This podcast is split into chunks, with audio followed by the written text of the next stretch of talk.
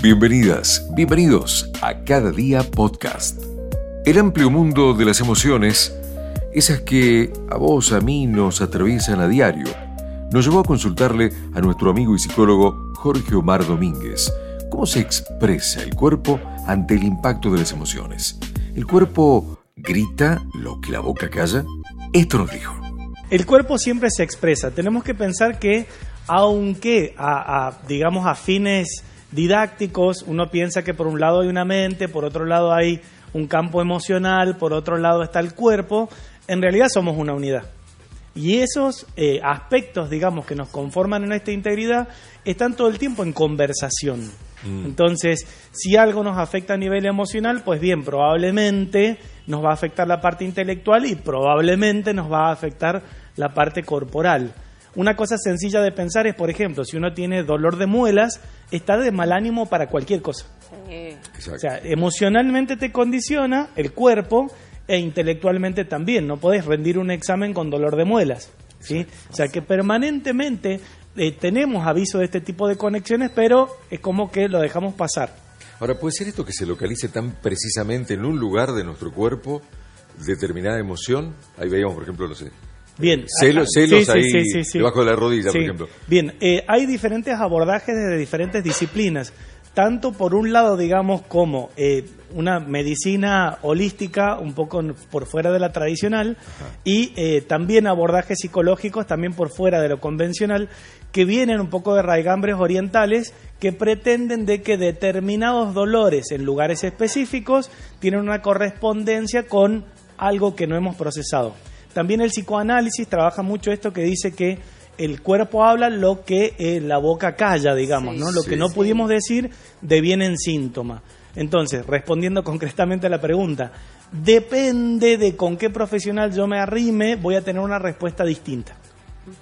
Jorge, en, los estados, en los estados ansiosos, ¿es posible que uno lo sienta por ahí en el pecho, esa como esa angustia y esa opresión?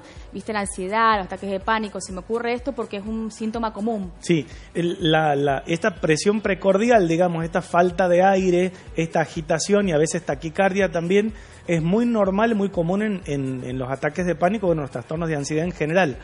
Y también liberamos cortisol en sangre y toda una serie de cambios hormonales. A ver, pensemos una emoción es algo que está en el límite entre lo orgánico y aquello que se expresa, digamos, en el campo de lo intelectual, ¿sí? Entonces, una emoción tiene un correlato hormonal. Si yo todo el tiempo estoy en tensión, si todo el tiempo estoy triste, si todo el tiempo estoy nervioso, evidentemente estoy dándole una muy mala pasada a mi cuerpo que, claro, tiene que poner todos los embajadores en una dirección y le quedan poquitos para las cosas útiles. Entonces, lamentablemente, esto puede devenir en una enfermedad orgánica. Algunos eh, pensadores o profesionales van a decir, sí, esto efectivamente es así, tiene que ver, ¿no? Los dolores corporales con las emociones. Y otros que van a decir, no, digo, porque vos decías, depende con quién te atiendas o, con, qué corriente ¿no? vaya. Y otros que van a decir, ¿no es una cuestión de, de, salud netamente? Sí, a ver, hay trastornos psicosomáticos y hay personas que tienen un perfil psicosomático, que llevan cosas al cuerpo o que han escuchado algo que les han dicho, que les ha influido y ha hecho que se manifestara determinado síntoma. En, en, la consulta médica a, a, la mayoría les pasa de que cuando el médico les dice, mira, el, el, examen te sale perfecto, en realidad esto es una cuestión psicosomática, empieza a ahondar en qué pasó con esa persona y te das cuenta que hay una cuestión emocional ahí. Y la persona al principio no lo admite y después cuando lo procesa, mm. ese síntoma cede. ¿Cuál es el peligro? Por ahí esto que yo te decía depende del abordaje. Si una persona, que yo he tratado con personas en, tratamiento oncológico, ¿sí? Y, estas cuestiones, digamos que vienen de la mano de eh, entender tradiciones orientales y transportarlas a Occidente, que son por ahí mal, entendidas. Eh, esta persona que estaba en tratamiento oncológico tenía amigas que muy amorosamente le decían que se había provocado el cáncer ella o él, ¿sí? Porque no había perdonado. Sí. Se escucha mucho. La frase hizo un cáncer, que es terrible. Porque nadie, ojalá tuviéramos la omnipotencia, porque así como lo puedes generar te podrías curar, digamos, pero se escucha mucho esa frase, se separó. hizo un cáncer. No, a ver, pero está bueno esto aclararlo porque es terrible, porque incluso te llenas de culpa a veces. Pues, Tal cual. Puede ser que me da encima de todo lo que me pasa me generé una enfermedad. O sea, y está bueno esto de desmitificarlo, Jorge. Claro, porque, a ver, eh, no solo que eh, eh, es malo, digamos, porque la persona ya está atravesando una situación difícil respecto de la diagnosis de su enfermedad y el transcurso de la enfermedad, sino que además es un tratamiento por lo general muy agresivo que termina también repercutiendo negativamente en el estado de salud. Si a eso le agregamos que en el campo emocional yo le digo, vos tenés la culpa, te lo generaste, es como que la persona no tiene para dónde correr. Ahora, se lo hacemos muy difícil. Así como yo he escuchado también, y mucho, lo que marca Juan Pablo, eh, también he escuchado que mucha gente dice, no tenemos total conciencia de lo que podemos provocar en positivo con nuestra mente. Por eso podríamos llegar a curarnos o curarnos de algunas enfermedades si tuviéramos conciencia de que eh, existe el autocuidado, ¿es cierto eso? Sí, es tal cual. A ver, la, una de las cosas que tenemos los seres humanos es esta capacidad de autosanación que se verifica en el efecto placebo. Eh, toda medicación que va a salir al mercado se hace con eh, un experimento de doble ciego en el que a algunas personas les dan polvito y azúcar y a otros les dan la medicación concretamente para la dolencia que se quiere probar esa medicación. Y lo que se ve es que tiene que existir una diferencia considerable entre el grupo placebo y el grupo con la medicación normal. Tenemos que entender que entre el 25 y el 30% de las personas experimentan mejorías con el placebo. O sea, que quiere decir que tu mente, que cree que está tomando algo que le va a mitigar esa enfermedad, hace el trabajo de mitigar y de sanar la enfermedad. Mm. Bien, ahora, eh, volviendo un poco a la raíz de lo que estamos charlando y, un poco por lo que nos anclamos en lo que pusimos en Facebook, ¿estaría entonces confirmado que el dolor emocional, o sea, algo emocionalmente me provoca dolor, esta sensación de qué lástima lo que pasó, no puedo con este momento. Tal cual. Eso se puede reflejar directamente en lo físico. Tal en algún aspecto de lo físico. Tal cual. Más aún se verifica en el tema de las personas que viven con dolores crónicos. Las personas con dolores crónicos que ya trascienden la posibilidad de medicación, porque tiene toda una serie de efectos secundarios en el aparato digestivo, los analgésicos, eh, necesariamente tienen que recurrir a tratamientos psicológicos para aprender técnicas de relajación, de mindfulness, de conciencia, bueno, conciencia plena, ¿sí?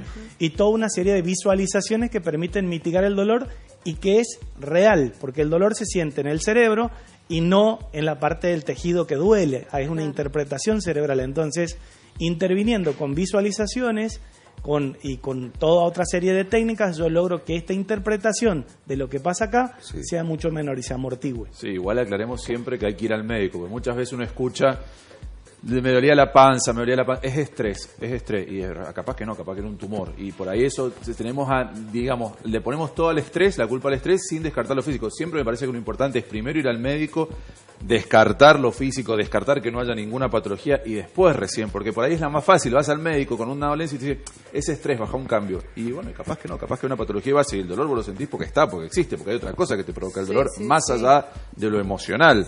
Pero también es eso, porque por ahí he escuchado mucha gente que va, no, vamos a dar nombre, pero gente conocida nuestra que fue, no, es estrés, es estrés, y terminó internada porque se le había explotado todo el sistema reproductor femenino, digamos, y era estrés y era una cosa mucho más grave. Tal cual. Entonces está bueno eso también. También el tema de que los hombres en general tienden a comunicar menos cuando tienen problemas que las mujeres. Las mujeres en general son más sinceras con sus cuerpos, ¿sí? Y recurren más al médico, sí, sí, Rangos generales hablo, ¿no? no una cuestión de, Y es un sesgo en general y una cuestión cultural.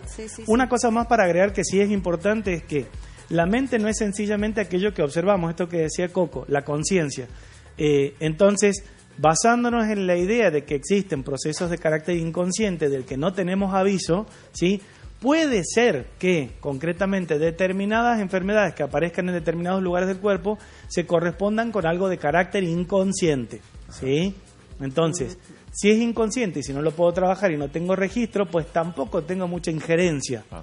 a menos que haga un trabajo de conciencia sobre ese punto en particular. yo me quería justo lo que decía Coco recién, de los pensamientos positivos y que no tenemos ni idea de que de que podemos generar un montón de cosas para bien en nosotros pensando de esa manera. Pero ¿qué pasa cuando los pensamientos no, son negativos? Porque, viste, cuando te dicen, vos recién decías, no le demos tanta bola a esto, pero cuando realmente te haces mala sangre o tenés una, una gran dolencia, por lo general después te repercute en el cuerpo.